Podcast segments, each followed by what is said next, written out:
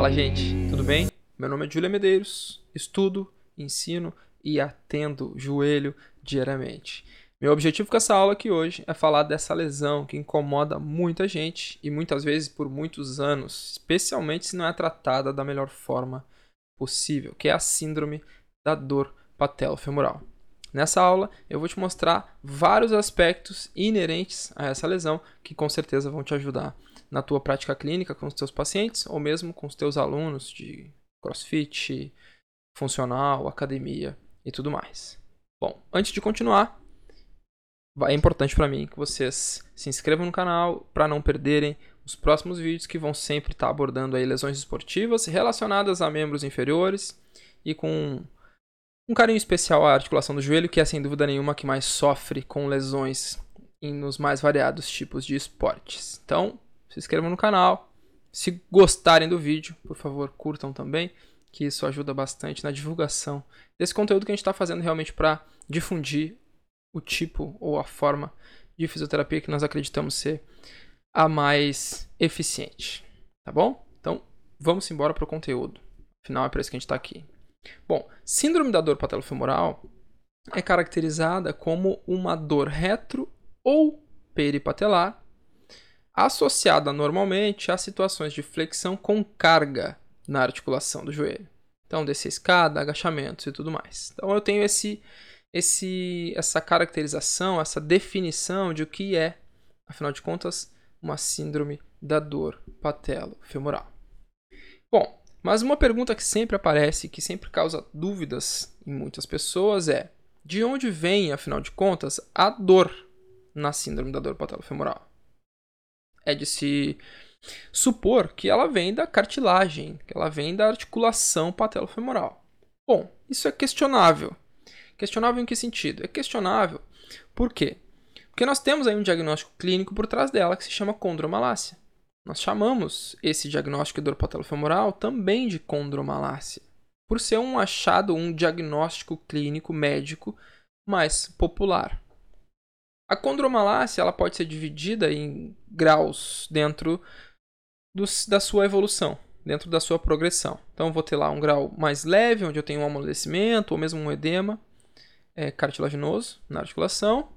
E eu vou evoluindo com rachaduras, fissuras até chegar em erosões cartilaginosas, propriamente ditas, onde eu tenho exposição óssea, realmente. Basicamente, quando fica o osso no osso, quando o paciente fica com aquele com aquela ideia né, de que tá osso no osso e que ele já não tem mais jeito, que o joelho dele já está comprometido demais para fazer qualquer tipo de reabilitação conservadora, que normalmente é um erro esse tipo de pensamento, mas que ele é instalado nos pacientes por nós, fisioterapeutas, também por outros profissionais da saúde que gostam de perpetuar esse tipo de resposta que não é nada atrativa, nós vamos ver por que daqui a pouquinho. Bom, mas será mesmo que a condromalácia, que esse sintoma, que esse achado clínico é responsável pelo sintoma? É aí que vem a questão questionável. Por quê? Esse estudo aqui é um estudo clássico, um estudo de 1998 da American Journal. Ele simplesmente teve o objetivo de identificar qual era a capacidade sensorial de, de aferência de dor das estruturas do joelho. Então, o primeiro autor teve o joelho avaliado pelo segundo autor sem anestesia. Olha que bacana. Então, o segundo autor abriu o joelho, fez uma artroscopia exploratória no primeiro autor, sem anestesia, para que eles fossem identificando, então, que, que tecido doía mais, que tecido doía menos. Eticamente é questionável, mas como um abriu o joelho do outro, está tudo certo. Então, vamos lá. O que, que eles acharam? Bom, várias estruturas ali geram desconforto, geram dor intensa. É importante entender, já é importante salientar aqui que gordura dói muito. Gorduras, via de regra, machucam, dói, são sensíveis demais. Então, por exemplo, um paciente com uma rofite, ele vai ter bastante estresse no joelho, vai ser um paciente bem agudizado, um paciente de manejo bem difícil. Mas enfim, não é o foco aqui hoje. O foco aqui é nós entendermos que na articulação patelofemoral, na, na cartilagem retropatelar, eu não tive sensação nenhuma, olhem ali. Sem sensação. E aí? Se eu não tenho aferências importantes nessa cartilagem retropatelar, Por que, que eu sinto dor nessa região? Essa é a grande questão. Então nós precisamos entender que não necessariamente essa dor vai estar relacionada a um dano estrutural.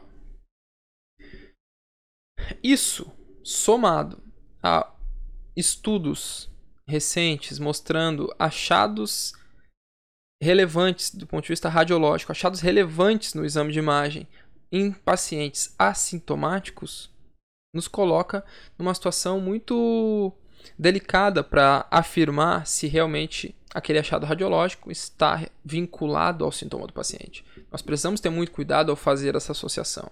O exame complementar é importante, mas nós não podemos nos deixar levar por uma situação que não necessariamente é verdade e gerar aí repercussões negativas no paciente, especialmente do ponto de vista de autoeficácia e de crenças limitantes.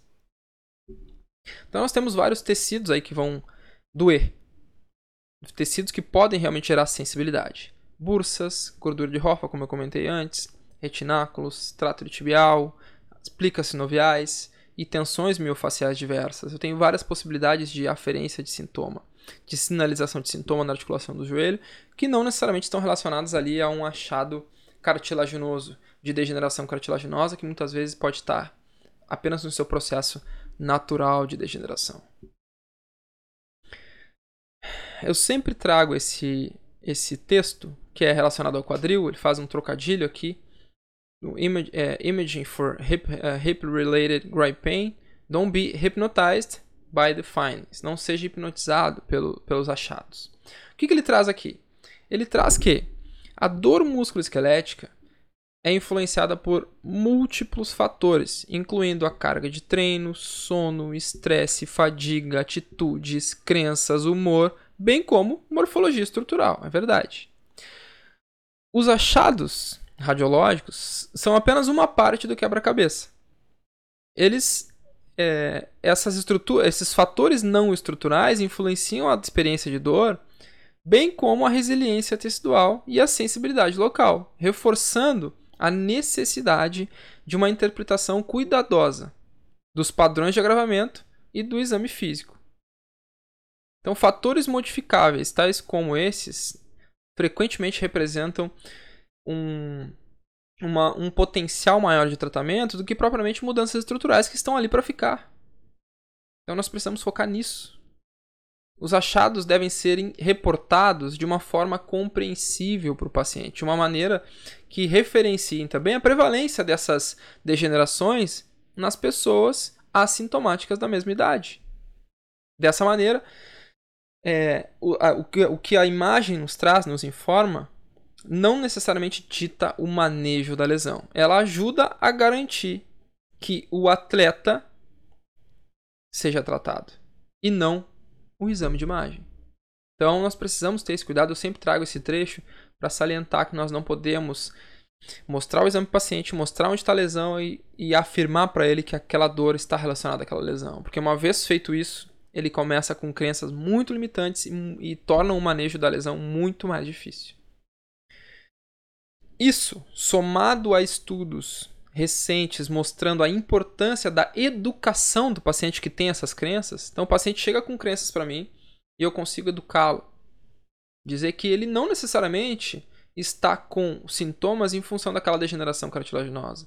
Ele pode estar com sintomas por outras razões, razões modificáveis, e que, muito possivelmente, um tratamento fisioterapêutico bem feito vai trazer benefício para ele, e que o caso dele não é perdido, que ele não precisa de cirurgia ou de prótese naquele momento necessariamente. Então, essas duas coisas somadas nos mostram que nós ainda estamos falhando muito em educar bem os pacientes e mostrar o caminho conservador para esses pacientes. Gerando aí uma, um círculo vicioso entre nocebo, catastrofização desse paciente, cinesiofobia, onde esse paciente tem medo de fazer movimentos, então nós precisamos atentar para a educação, atentar para não passar informações inadequadas para o paciente, para que ele não entre nesse círculo vicioso e torne o tratamento muito difícil, ou até mesmo inviável em muitos casos. Se o paciente não acredita que ele pode melhorar porque está osso no osso, muito pouco provável que eu vá conseguir fazer ele melhorar realmente, porque ele já acredita, ele já está instalado na mente dele que está osso no osso e partir de agora só cirurgia realmente. Bom, é bem importante nós comentarmos sobre a classificação da dor patelofemoral, que no guideline mais recente traz uma classificação dividida em quatro tipos. Nós vamos comentar esses quatro tipos agora. Overuse, ou excesso de uso, quando há um claro aumento de carga em atividades que demandam da articulação patelofemoral, isso muitas vezes está relacionado à corrida, mas pode ser a bike também, o pedal. Então, um pedalzinho final de semana, se o paciente se passa, faz lá 50, 100 km, pode gerar aí uma sobrecarga e ele pode desenvolver uma dor patelofemoral, mas a corrida realmente é o mais comum, tá bom? Muscle Performance Deficits é quando há diminuição de força de quadríceps e ou abdutores. Então é um, é um déficit de força mais pronunciado. Uh, coordenação, ou déficit de coordenação de movimento são alterações cinemáticas em atividades né, que, que também relacionam com flexão de joelho, né, com cadeia cinética fechada, mas não necessariamente estão relacionados à fraqueza muscular. Esse paciente só tem uma dificuldade de manutenção de vago dinâmico ou algo desse gênero. Mobilidade é, impairments de mobilidade, são diminuição de mobilidade, seja uma, o aumento de mobilidade, né, excesso de mobilidade subtalar ou déficit de flexibilidade, disco tibiais, quadríceps, tríceps ural ou trato iliotibial. Então, posso olhar para o paciente e tentar identificar em que classificação ele está para direcionar o meu tratamento de uma forma mais eficiente. Quanto a fatores associados, sempre há uma discussão. Julia, não é fator de risco, não, não foi feito um estudo longitudinal, prospectivo.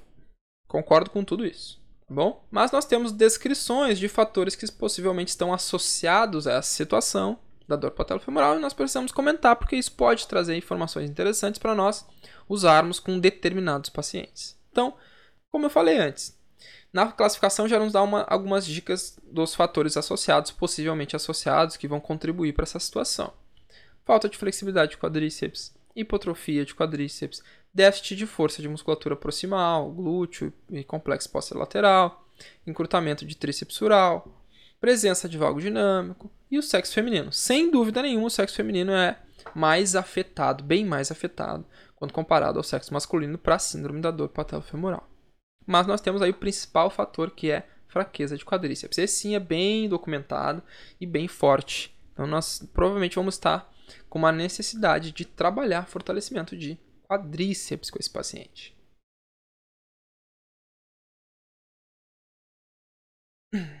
É sempre importante saber, destacar que nós vamos lidar com fatores possivelmente locais, mas fatores não locais também. Então, fatores locais mais é, precisamente relacionados ao joelho, talvez uma, alguma deformação óssea, uma toróclea rasa, uma, uma patela alta, um, um gluquê aumentado, enfim, não que seja um fator tão forte associado, mas nós podemos lidar com fatores locais e nós podemos lidar com fatores não locais. Não locais, basicamente, nós estamos olhando para o quadril ou para o tornozelo. Então, o tornozelo ele vai ter ou, aumento de é, amplitude, de, de aumento de, de, de, mobilidade subtalar, o que muitas vezes está relacionado à diminuição de rigidez de tornozelo.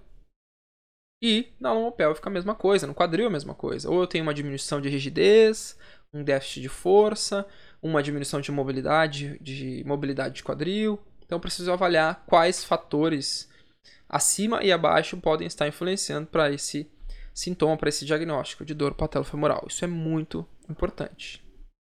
Do ponto de vista de avaliação, eu vou focar em identificar três fatores: presença de dor retropelipatelar, presença de dor durante flexão com carga, agachamento, enfim, descer, subir escada, e excluir outros fatores. Principalmente aqui a exclusão vai para Rofit e tendinopatia patelar.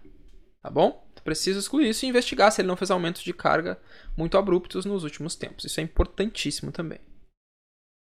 Vou fazer uma avaliação funcional dentro dos testes que vocês têm na bagagem de vocês. No Joelho em Foco, no curso online Joelho em Foco, a gente fala sobre avaliação funcional e quais são os testes clínicos simples que nós podemos fazer dentro da clínica para rapidamente avaliar esse paciente e entender como que ele vai é, possivelmente ter um, um, uns desfechos melhores se eu conseguir corrigir esses fatores distais ou é, é, locais ou proximais. Então, é importante saber sobre força de extensores, né, ou resistência, enfim, flexores de joelho, abdutores, extensores de quadril, testes funcionais como step down, ponte no lateral, prancha no lateral, padrão de aterrissagem, tudo que vai me oferecer possibilidade de identificar onde ele está na classificação. Se é força, se é déficit de coordenação, se é excesso de mobilidade, se é falta de mobilidade. Então eu vou fazer testes clínicos para avaliar isso e tentar identificar onde está esse paciente na classificação. E mobilidade e flexibilidade também. Reabilitação. Agulhamento, laser, ultrassom, mobilizações, nada disso. Nada disso. A reabilitação da dor patellofemoral ela deve ser ativa. Nós podemos usar alternativas de taping, nós podemos usar alternativas de mobilização é, articular, sim, para controle de sintoma, mas ela basicamente se resume a exercício. Tá? Eu vou ter lá um taping, possivelmente um mecônio, no curso eu explico melhor como fazer também, palmilhas, mobilizações patelares, alongamentos, beleza, tudo isso pode conter dentro do protocolo de tratamento, mas exercício é o que vai comandar a nossa função toda, tá bom? Tá aqui, ó, esse é o guideline nos diz. Os clínicos deveriam incluir exercícios combinados de quadril e, quad... e, e, e joelho, né? Então quadríceps e musculatura lombopélvica basicamente para diminuir a dor e melhorar os desfechos subjetivos, né? A condição subjetiva desse paciente, tanto no médio quanto no, no curto quanto no médio quanto no longo prazo. Então o guideline nos traz isso, a minha prática clínica também me mostra isso, que o movimento, sem dúvida nenhuma, é o mais importante nesse processo todo. Tá bom, gente? Então, é isso por hoje. Espero que tenha ajudado vocês com informações relacionadas a essa lesão que é bem chata e pode incomodar, mas que é, tratada da forma correta, ela com certeza vai nos trazer bastante possibilidade de é, ajudar esses pacientes com a síndrome da dor patelofemoral. Tá bom? Um beijo a todos e até a próxima. Tchau!